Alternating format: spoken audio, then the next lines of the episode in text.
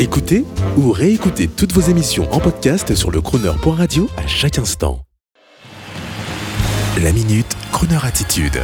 Jean-Baptiste Tuzet. Une chaleureuse pensée pour Ophélie Winter. Aujourd'hui, après avoir lu la presse et entendu quelques bruits de couloirs, de rédaction et de studios d'enregistrement télé, il apparaîtrait que la chanteuse Ophélie Winter serait actuellement dans une situation de détresse morale et qu'elle aurait été surprise à errer dans les rues de Paris. En tant que professionnel des médias et en tant que gentleman, cette situation me touche beaucoup. Et je me souviens avoir reçu Ophélie Winter en public sur France Inter il y a quelques années, à l'occasion de la venue du grand Tom Jones dans une émission spéciale que j'avais eu le plaisir d'organiser à l'occasion du succès planétaire de Sex Bomb en 2001, il y a 18 ans. Ophélie avait chanté devant le grand Tom Jones qui n'avait qu'une envie, c'est de faire le duo avec elle. Mais son fils, contrarié d'un duo précédent sur une autre grande radio la veille, lui avait interdit de refaire des duos en tant que manager de son papa. Dommage.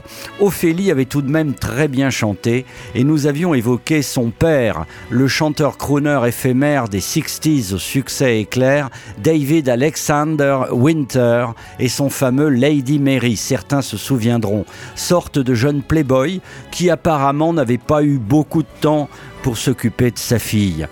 Alors Ophélie, si vous nous entendez à la radio, sachez que Croner vous aime et vous comprend. Le succès est fragile, les destins aussi. Les hommes sont infidèles et les gens oublient trop facilement les étoiles filantes. Venez prendre un thé chez Croner Radio, il y fait bon vivre et nous sommes des gentlemen. Les filles de l'équipe vous redonneront la pêche et en attendant, je vous invite tous à écouter Ophélie Winter reprenant l'un des succès de Prince et de Tom Jones à la demande de votre serviteur. Un très joli souvenir et une fraternelle pensée pour vous, Ophélie.